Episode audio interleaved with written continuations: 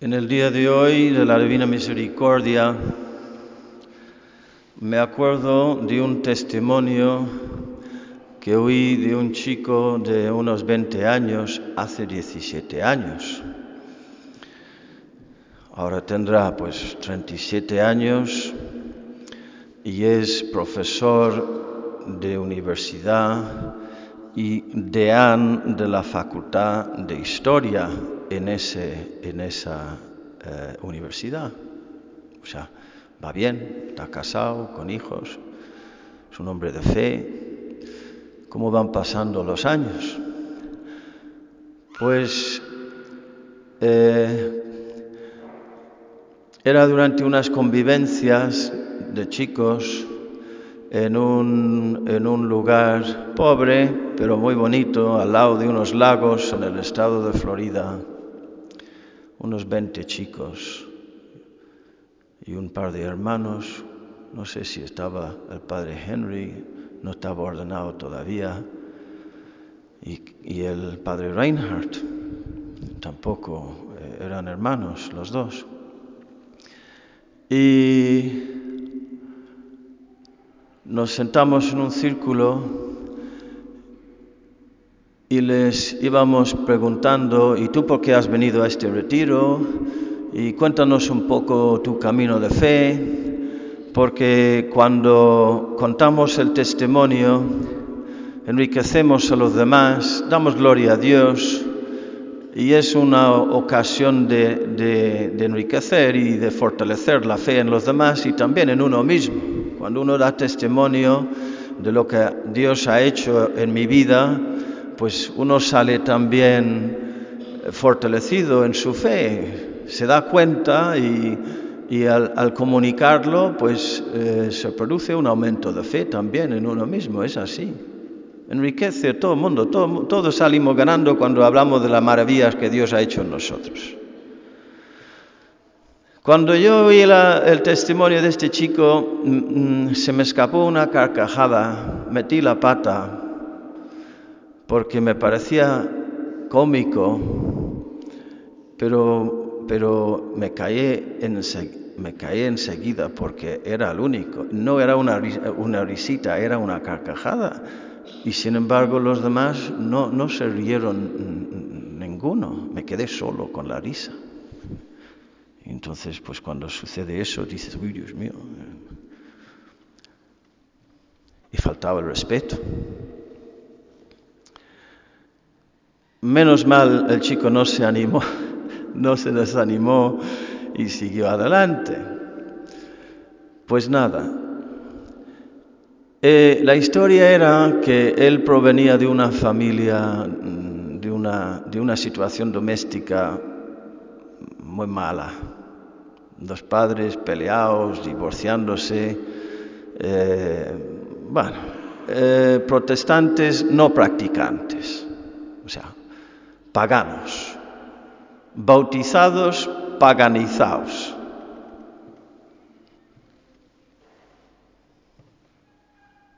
¿Dónde están los niños? Los niños para la primera comunión, ¿dónde están? ¿Veis? ¿Veis cómo se ha producido mi preocupación? ¿Se ha cumplido? No están. Algunos sí, gracias a Dios y gracias a los padres. Gracias. ¿Dónde estaba? Eh, bautizados paganizados. Y el chico pues tenía muchas carencias afectivas, como es normal en una situación de esas, muchas heridas en el alma. Y había en su clase, estamos hablando de la, la jungla de, la, de las escuelas públicas en Estados Unidos, como aquí como en todos sitios. Eh, y entre sus compañeros de clase había una chica católica, mmm, practicante, que no escondía su fe y era el blanco de las burlas de todos los demás compañeros de clase, esta chica, con unos 14, 15 años. Y entonces él empezó a acercarse a ella porque como él también eh, eh, eh, parecía de una torpeza social y, era un poco despreciado por los demás, pues se refugiaba en ella un poquito para que no me asocien demasiado, porque se meten también conmigo si me ven con ella y tal, pero bueno, cuando nadie se daba cuenta, hablaba con ella. ¿Para qué? Pues para buscar cariño. Y para buscar cariño, aquí es donde a mí se me escapó la carcajada, para buscar cariño con sus 14 años, eh, se inventó toda una historia, toda una historia de que él tenía cáncer, estaba, le habían diagnosticado de cáncer y que y le quedaba seis meses para vivir y que estaba recomido por dentro y, y mi padre le, da igual, se burla de mí, me llama perdedor. O sea, eh, cada, cada día añadía una, un detalle más grotesco y terrible de la película que se montó y la pobre chica escuchando y, y, diciendo, oh, será verdad, oye, mi pobrecito y tal, pues abriendo su corazón a él, no digas nada a nadie, no digas nada a nadie, esto entre tú y yo, porque tal y cual.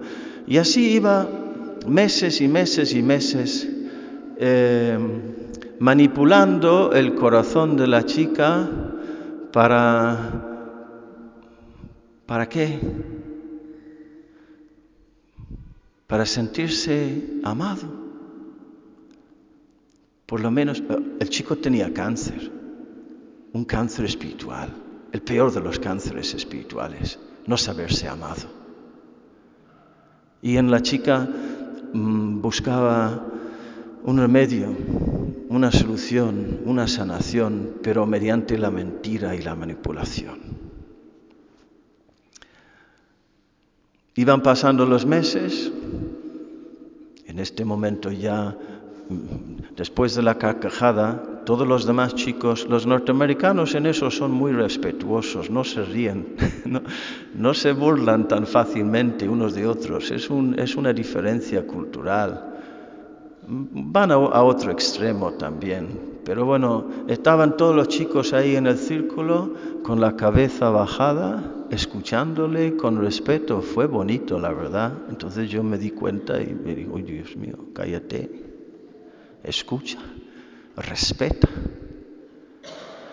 Y siguió adelante y, decía, como, contó como, según iban pasando las semanas, al, principio, quiere, me quiere, me escucha y tal, me da su atención, su cariño, pero según iban pasando los meses, iba Mm, aburriéndose y, la fealdad de, su comportamiento se, le hacía cada vez más, patente y, le daba asco de sí mismo, de, de estar comportándose con esta manera con ella. No sé cuántos meses pasaron, pero al final tomó la decisión de, decirle la verdad y la verdad era que todo era mentira. Entonces le dijo, mira, te tengo que decir una cosa. La chica rezando y todo por él, ¿sabes? Día y noche. Te tengo que contar una cosa. Todo ha sido mentira. Lo he inventado todo. No tengo cáncer. La chica se quedó boquiabierta, mirándole. Él ahí, pues, bueno, a ver, a ver qué me toca ahora, aguantar el chaparrón. Y enseguida la chica dio un salto y, le abrazó.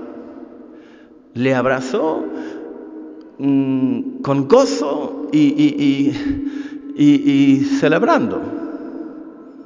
Ay, Dios mío.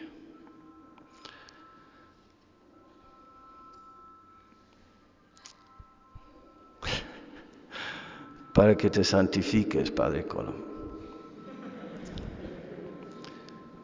Apaga el teléfono, por favor.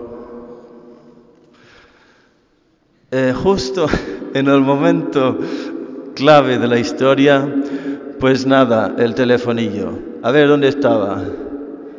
ah, ah sí. Y entonces él se echó hacia atrás un par de pasos, ¿cómo? ¿Cómo? Y le dijo, no estás, no estás, pero, pero ¿por, qué, ¿por, qué, me abrazas? ¿No, ¿No, estás enfadada conmigo? Que te he estado mintiendo todo este tiempo. Y ella le dijo, eso me da igual, eso me da igual. Lo, lo importante es que no vas a morir. No vas a morir. Eso es lo, eso es lo, es lo único que me importa. Que, que, que, que estás vivo y no vas a morir. Y él se quedó habrá sido un chico mmm, profundo y reflexivo, ¿eh? Porque le daba vueltas y le daba vueltas y le daba vueltas después y decía, ¿de dónde viene un amor así? Que le lo único que le importa después de yo haberle hecho eso es que yo viva. En vez de reprocharme y despreciarme y querer más bien que yo vaya por ahí, que muera, pues todo lo contrario. Y fue su, el comienzo de su conversión al catolicismo, por el ejemplo del amor de ese chico, de esa chica. Y el chico acertó, porque ahí está Jesucristo. Así es Jesucristo. Nada más confesarle tus mentiras, tus manipulaciones, tus traiciones, tus dobleces, tus, mmm, cualquier barbaridad. Lo peor que puedas imaginar, lo único que te pide es que te, le digas la verdad ahí en el confesionario y Él te dice, lo único que me importa es que tú vivas. Y, te, viene con el salto de gozo y con el abrazo de su perdón. Así es la divina misericordia. Esa chica fue un fiel reflejo del amor de Jesucristo y así dio vida a un alma. Hoy hemos mmm, proclamado y escuchado la, eh, la, aparición de Jesús a los doce. Dice paz, paz, paz tres veces. Instituye el sacramento de la, de la confesión. Sopló el Espíritu sobre ellos. Recibid el Espíritu a quienes les perdonáis, los perdonéis, los pecados quedan perdonados. Y hasta el día de hoy, en todos los rincones de todas las iglesias del mundo entero, cuando dice el sacerdote, no es el sacerdote, es el mismo Jesucristo que dice, yo te absuelvo de tus pecados en el nombre del Padre y del Hijo y del Espíritu Santo, sucede un milagro de resurrección y de vida nueva.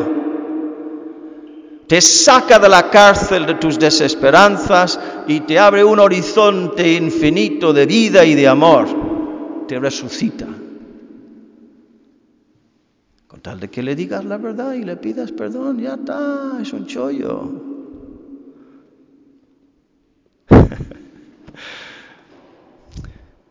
Os dejo con dos frases de Santa Faustina que yo no me canso de saborearlas en el alma.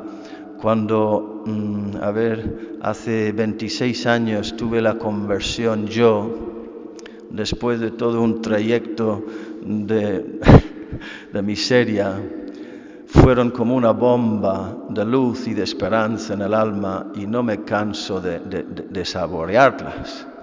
¿Qué le dijo Jesús a Santa Faustina, la secretaria de su amor y de su misericordia? Diles, Faustina, que hasta sus pecados más abominables Vete pensando, los más abominables son como paja en la hoguera de mi amor. ¿Qué sucede con la paja en una hoguera? Y la otra frase era, diles también que lo que más me duele es su falta de confianza en mi amor. De modo que cuanto más audaz sea tu confianza en su amor, más alegría das al corazón de Cristo y al tuyo. Que así sea.